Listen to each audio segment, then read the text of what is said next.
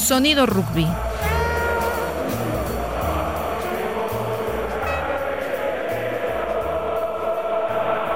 Llegar a Twickenham y ver a, la magnitud de, de gente, había 65.000 o 70.000 personas viendo el partido y cuando llegas con el autobús eh, la gente con las banderas de Sail Sharks y, luego las banderas de Leicester Tigers y, la gente todos los soportes bueno y ven y vas con el autobús y te ven y te ven llegar y entrar entrando en el estadio todo el mundo se para es, es una experiencia la verdad eh, increíble ¿no? me acuerdo como si fuera ayer eh, también era un día así un poco que estaba lloviendo un poco un poco un poco gris típico inglés y, nada, fue al, al, llegar al, al, estadio y al salir, digamos, a calentar cuando te das cuenta de, también de, de, la magnitud del partido, de lo que es y, y bueno, lo más concentrado que he estado en mi vida fue en ese partido, así que fue una, una experiencia increíble llegar a, hacer un, un ensayo eh, al final de la primera parte que fue lo más lo más uh, y cuando pitó el, el árbitro bueno, la, las emociones por dentro que te pasaban, bueno, es increíble de llegar desde el book, desde cuando llegué, empecé a los seis años, a, a toda la carrera, digamos, que empezó eh, con, con, arriba y abajo, arriba y abajo, con me ofrecían defenderme un contrato, que si no me ofrecían un contrato, que si me iba y me la jugaba, que si no me la jugaba, que si me quedaba sin club, que si, que si llegar, salir de Barcelona, la ciudad que amo, a, irme a Bridgend, es un, sitio bastante deprimente y, en ese momento eh, yo estaba con pareja, dejar mi pareja para seguir mi, mi sueño y luego de ahí volverme para para España, en Madrid, empecé a seguir, luego Italia, Francia, Inglaterra y llegar al, al digamos, al, al, punto clave del final de la Premiership. De ahí ya exploté de emoción, ya no podía, no tenía todo, ya, ya lo había hecho.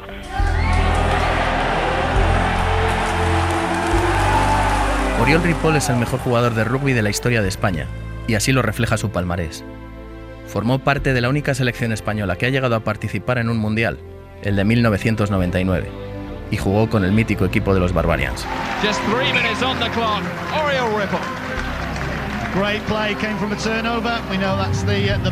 Se consagró en la Premiership, llegando a ser titular en la gran final de la temporada 2005-2006, en la que marcó un ensayo. Consiguió lo que ningún jugador formado en España había conseguido, mantenerse al más alto nivel internacional durante una década. Sin embargo, tan solo jugó 17 partidos con la selección española. Seis años después de su retirada, Oriol Ripoll habla con nosotros por teléfono desde su casa rodeada de árboles en la tranquila ciudad sueca de Nista, a media hora en coche de Estocolmo. Casado con una sueca y con dos hijos, trabaja de preparador físico de esquiadores alpinos, jugadores de hockey hielo y futbolistas. En cualquier otro deporte, Ripoll, una figura equiparable a de Fernando Martín en el baloncesto, sería cuidado y admirado por las autoridades deportivas de su país. Después de cosechar un éxito histórico para el rugby español como es ganar la liga inglesa, ningún responsable de la federación se puso en contacto con él para felicitarle. Una indiferencia que Oriol lleva clavada. No sé si es el, el, el tema político o de que yo sea de Barcelona, eh, ser catalán, o, o, lo que sea, lo que fue, pero yo, a mí es una de las cosas que me sabe mal, de, de que, porque si yo tengo, por ejemplo, si yo soy de una federación y uno de mis jugadores, sea de donde sea, a, hace una, una cosa increíble o un gesto increíble, pues yo quiero, eh, aparte que es una gran promoción del rugby en, el, en tu país, eh, que una persona haya hecho esto, por ejemplo, pues yo lo agarraría y le diría, hostia, puedes ir a hablar con estos clubes o, o, o de tu historia, cómo has llegado, cualquier historia, de, de, de, de intentar eh, poner eh, sueños a, a, chavales jóvenes para que vayan a jugar al rugby, que haya una salida, que haya, ¿me entiendes? No, no necesariamente esto, pero mil, mil, otras historias lo puedes utilizar, ¿no? La versión del entonces presidente Alfonso Mandado es muy distinta. Oriol eh, ha desconectado de la federación y del rugby español en función de sus intereses, que son cada uno malo, busca lo suyo y yo no voy a meter en eso. Entonces no había ningún contacto ni, ni hubo cuando se le llamó, pues nunca quiso venir, entonces no había ninguna relación con, con Oriol. Él usó la selección para su el alzamiento y a raíz de una serie de circunstancias él, ha desconectado de la federación a todos los niveles y entonces pues no hacíamos un seguimiento de él, por lo tanto a lo mejor pues nos ha, se nos ha pasado. decir, él, él, él buscando ser profesional y cada uno es muy libre de hacer lo que sea. Entonces, bueno, cuando, cuando le interesó jugar, jugó y cuando no le interesó jugar, no jugó. Y no es más que eso. Es verdad que Oriol siempre quiso llegar lo más lejos posible como jugador e hizo todo lo necesario para conseguirlo. Con 10 años veía el Cinco Naciones en televisión con su familia y con amigos de su primer club, el BUC, el Universitario de Barcelona. Y ya entonces sabía que en el futuro no quería ver el rugby desde el sofá. Su hermano Rouget, que también llegó a ser profesional en Francia e Inglaterra, recuerda la pasión con la que Uri aprendía de los partidos televisados. Nosotros siempre en, la familia desde pequeños estamos muy cercanos al rugby gracias a mi padre y Uri siempre cuando volvíamos de la, de la escuela pues él se ponía partidos de rugby en casa porque bueno, no hay que olvidar que eran los años 90 y en los años 90 no teníamos mucho acceso al rugby internacional o de alto nivel y entonces pues conseguíamos partidos por vídeos de, que venían de Francia o del extranjero. Y yo tengo imágenes de Uri viendo, viendo el mismo partido quizá, pues, qué sé yo, cuatro veces o cinco veces, y él lo que intentaba después era, era aplicar lo que había visto en el, en el vídeo, aplicarlo en el, en, el, en el campo. Y no tenía ningún, miedo de intentar hacer lo que hacían los, los jugadores que él veía en la televisión. Entre vídeo y vídeo, entre entrenamiento y entrenamiento, y entre partido y partido, pasaban los años. Oriol cambió de club. Se fue a la Samboyana, Llegaron las convocatorias con las categorías inferiores de la selección y en el año 94 el Mundial Junior de Lyon. Al finalizar el campeonato en el que España no pasó de la fase de grupos, habló con el seleccionador, Bryce Bevin, porque quería marcharse fuera. La temporada siguiente Oriol jugó para la Universidad de Auckland, en Nueva Zelanda, mientras trabajaba de camarero y estudiaba inglés. Para hacer toda la trayectoria que he hecho yo, yo siempre tenía varias cosas que tenía que, hacer y una era hablar inglés perfectamente, o sea, ser proactivo con, las cosas que me, para llegar a donde quería yo llegar. Eh, y luego también hablar con mucha gente, hablar con mucha gente, es una de las cosas también muy importantes para mí. Nueva Zelanda me dio un poco el, empuje para decir, va, vamos a, vamos a probar esto, ¿no? Aparte también yo en ese momento el rugby para mí era todo. o sea, el rugby, yo solo quería jugar al rugby, estaba obsesionado con el rugby, estaba obsesionado con, con uh, hacer contrapiés, estaba eh, obsesionado en, en, en, en, mejorar constantemente y yo entrenaba solo hasta incluso practicaba mi contrapié todo solo durante podía practicarlo pues tiempo a tiempo. La diferencia fue el, un poco la cultura la cultura del, rugby en Nueva Zelanda que es como como digamos la cultura de, fútbol en, España digamos no es, eh, tienes por todos lados los periódicos la televisión eh, todo el mundo juega rugby todo el mundo entiende de rugby y eso era agradable para mí no porque yo que vivía en, Barcelona no mucha gente sabía sabía mucho de rugby y llegar a un país donde donde el rugby es meca no fue simplemente el, ir paseando por el parque y ver a gente jugando a rugby touch. Eso fue genial para mí e incluso hasta, hasta poder uh, unirte y jugar tú también. Una vez de vuelta en España, llegó uno de los momentos más importantes en la carrera de Oriol y el más importante en la historia del rugby español. El Mundial de 1999.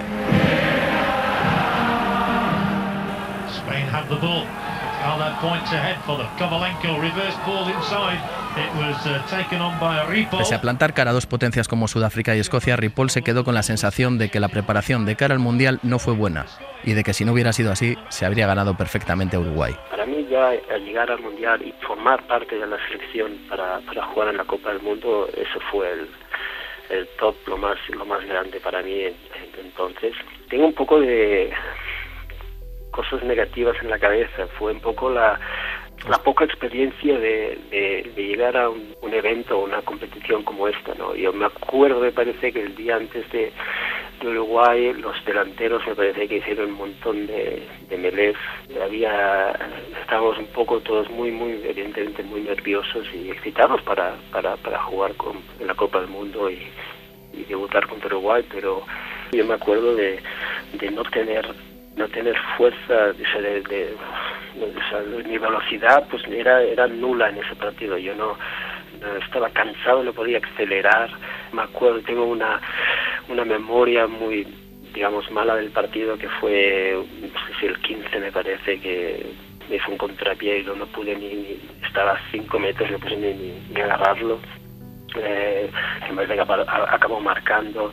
Eh, son cosas, digamos, negativas, pero a la vez, mira, es, es, la experiencia, es la primera vez que, estuvimos ahí y, fue todo, digamos, al final muy, muy positivo. Es una lástima no haber podido ganar Uruguay, pero por ahí está un poco la, la poca experiencia que en ese momento teníamos y, o estábamos ah, y una lástima, lo que pasa es que se podría haber hecho un poquito mejor, ¿no? Creo yo. La temporada siguiente, la selección española jugó la European Shield, la segunda competición europea con el objetivo de intentar hacer frente a los poderosos clubes del continente.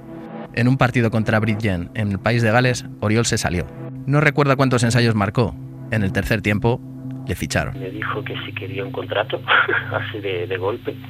Y yo le dije, yo pensaba primero que, era un poco de que, se estaban riendo un poco y yo le dije bueno pues eh, eh, dígame dime la cifra y ya te ya te digo sí o no eso fue mi respuesta eh, fue en el momento. Pues yo pensaba que no era serio y el pibe me dijo pues uh, pues espérate un momento y dame tu, tu teléfono tus contactos y, y, hablamos y a partir de ahí fue fue así tan rápido que me después al volver a Barcelona pues nos contactaron y me, pagaron un billete para volver a Gales y, ahí me ofrecieron un, contrato así de rápido. Al año siguiente un proyecto profesional llegaba a España, el de La Moraleja. Oriol, junto a sus hermanos Ruye y Dani, se incorporaron a la disciplina del Maru, que contaba con otros grandes nombres de la selección y en el que empezaba a aparecer un jovencísimo Jaime Nava, quien hoy capitanea al 15 del León. Ganaron una liga, pero se acabó el dinero. Gracias a contactos que forjó en las series mundiales de Seven, le ofrecieron un contrato en Francia, en Mont-de-Marsan. Al mismo tiempo, le ofrecieron otro contrato en Inglaterra, en Rotherham, en la segunda división. Fue a Francia, pero un problema con un patrocinador provocó que no le pudieran pagar, así que hizo las maletas y se fue a Rotherham a hacer una prueba. la primera vez que yo fui a Rotherham, eh, tuve, escuché comentarios que yo, yo siempre intento eh, sobrepasar la, adversidad. O sea, si alguien me dice que no, pues yo te voy a decir que sí, voy a hacer lo posible para que entiendas que va a ser que sí. Así que yo cuando llegué a Rotherham me escuché un comentario de español, pero tú juegas, hay, rugby en España. Entonces yo ahí lo, estos comentarios yo los, los tenía en la cabeza y digo, bueno, pues vas a ver tú si... Yo siempre decía, pues vas a ver tú quién, quién te va a enseñar a jugar rugby ahora. Y, y, fue así, me salió siempre, siempre he tenido, tenemos la agresividad eh, dentro de luchar y decir, mira, te voy a... Eh, voy a, te voy a hacer cambiar de opinión, ¿sabes? A las buenas o, lo, o como sea. ¿no? Si no le cogían, se quedaba sin equipo. Esa temporada fue el máximo anotador de la Championship y entonces uno de los pesos pesados de la Premiership, Northampton Saints, le fichó. Tuve la suerte de cuando fiché con Northampton Saints, Wayne Smith, Wayne Smith que es el eh, entrenador de los All Blacks, el equipo de entrenadores, era el entrenador entonces y es el que él, el que me firmó y, y Wayne Smith es una persona muy, muy, muy inteligente, muy uh, sabe mucho, mucho de rugby. Es una de las personas donde yo empecé a aprender a jugar a rugby definitivamente. Eh, hasta entonces yo era un jugador instintivo, o sea, solo de, jugaba de, solo de instinto, pero a partir de, de jugar en Northampton con, con Wayne, eh, empecé a aprender cómo exactamente eh, se juega un partido de rugby y qué es lo que tengo que hacer. Y él era una persona pues que si jugabas bien, tú ibas a jugar. No tenía por qué cambiarte. Así que yo me acuerdo de incluso llegar ahí eh, con unas estrellas, eh, había Ben Cohen, Matt Dawson, internacionales por todos lados. Yo llegué ahí, pequeño, lo que era yo, eh, de, de Barcelona, un poco la gente mira, bueno, este, bueno, jugó en Rotherham media temporada, pero ahora la gente, bueno, empezó, era, era un poco como, eh, era especial, era distinto y era un poco, poco raro, ¿no? Pero me dieron la oportunidad, en, jugamos en la pretemporada en, Francia y bueno, me salió muy bien y, y me dio la, jugué de, principio, desde de ala, eh, ponían a Ben Cohen en el centro del centro, o sea que me dio la oportunidad y me dio la credibilidad de que si jugabas bien, pues, pues iba a seguir jugando. ¿no? Fue entonces cuando renunció a la selección. Oriol tenía que aprovechar las jornadas en las que los internacionales se iban con sus selecciones para ganarse el puesto, y a base de trabajo se ganó el respeto y el cariño de todos. Allí le llamaban la Snitch dorada, como la veloz pelota voladora de Harry Potter y también de Spaniard. Después de dos temporadas, Oriol se quería ir a Francia, a Perpignan, cerca de su casa. También estuvo a punto de fichar con Po, pero al final el fichaje no se concretó y se quedó sin club fui a Barcelona durante ese verano después de ese, después del, buscando buscando buscando equipo. Cuando tú eres profesional del, rugby pues a veces vas sobre como como cualquier trabajo creo yo pues vas arriba y abajo pero hay que hay que sobrepasar. Salí una cosa en, Italia y me fui nada tres meses a, es que es una locura me fui tres meses a Parma Luego en Parma estuve ahí y yo no estaba preparado para ir a Parma. Parma para mí era volver a estar un poco, digamos, amateur, el rugby amateur, un poco más, digamos, bah, decía un poco pachanguero, pero un poco más a lo... Era lo que había yo experimentado en, Northampton y yo, yo quería que... Yo aún quería ir a... quería estar en, Inglaterra o, en Francia. Así que en, durante ese primer mes en Italia fue bien, recibí una llamada de un agente francés, es una locura esto, el que, que quería, que había un club que estaba interesado para, para que yo firmara en Francia. Entonces, al final, pues sí, recibí una llamada de Max Guazzini en ese momento, que era presidente de Estado francés, me llamó cuando estaba en Italia y me dijo que, que sí, que quería que, que fuese a Stade francés a hacer una prueba. Y ahí volvía, me la volví a jugar otra vez, y ahí pensé, a ver, ¿cómo voy a decirles a los italianos que me dejen ir a hacer un trial, una prueba a Stade Francais en París? Y si no sale bien, que me dejen volver. Y al final lo convencí, me dijo que, que ok, entonces yo iba ahí como joker medical. Había Corleto, que el argentino, el argentino del fullback que se había lesionado, pues yo iba como replacement. Entonces lo que pasó ahí fue que lo que tácticamente lo que querían era un centro. Yo fui ahí como pensaba que era como wing, como ala fullback y llegué ahí y, me quería y me pusieron de centro. Y decía sabes jugar de centro yo ¿qué, les voy a decir que estoy en esta francés y dije pues sí claro que sí. Y, me entrené en el centro pero no no salió bien. Así que a partir de ahí yo también estaba en Italia pero estaba un poco un poco triste que yo quería volver a Inglaterra no así que durante ese periodo en Italia, yo no estaba contento, yo quería volver a Inglaterra y eso fue, digamos, mi proactividad de buscar club constantemente y a quien conocía yo que me pudiera ayudar a volver a Inglaterra, ¿no? Entonces, al final recibí yo una, una propuesta de, una persona que había jugado yo con, con Samurai, de Seven, eh, y era entrenador de Sale, con Felipe Santandré, Kingsley Jones, y Kingsley pues eh, me dijo que que, necesitaban a gente también en el 2005 y fue cuando llegué yo. Dejé, eh, dejé el, eh, Italia y me fui al 2005, a, al final del 2005 a, firmé con, con Allí jugó cuatro temporadas, en las que disputó 90 partidos, 77 como titular y marcó 26 ensayos.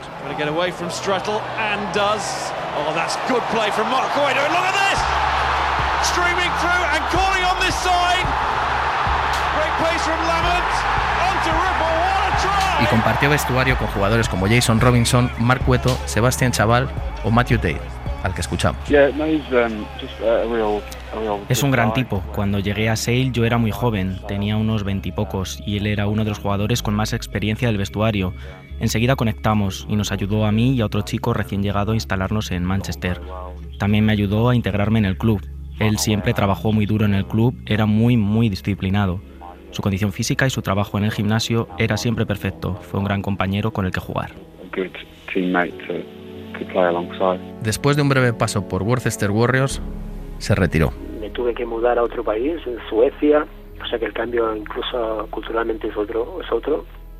Eh, luego me tuve que aprender otra lengua, aunque todo el mundo habla inglés, el sueco, o sea que no es fácil, ¿no? Y otra vez, como, como siempre, como mi vida ha sido así, pues de ir superando pues un obstáculo eh, uno detrás de otro, ¿no? Es como, yo no te digo, otra otra gente tiene vidas de otra manera también que tienen que superar obstáculos pero para mí es otro obstáculo que hay que superar y yo superé los primeros y hay que seguir superándolos y adaptándoles. Lo que sí que te voy a decir he hecho mucho mucho de menos cuando yo jugaba profesional he hecho mucho de menos todo todo la digamos lo que lo que tenían alrededor eh, amigos y el, al jugar y al ponerme las botas y jugar, esto, esto no lo va a quitar nunca nadie, tengo siempre, siempre quiero jugar, eh, pero hay que adaptarse, ¿no? Como todo el mundo. Yo si vuelvo a España es por trabajo y tendría que ser en principio principio Barcelona para estar más cerca de mi,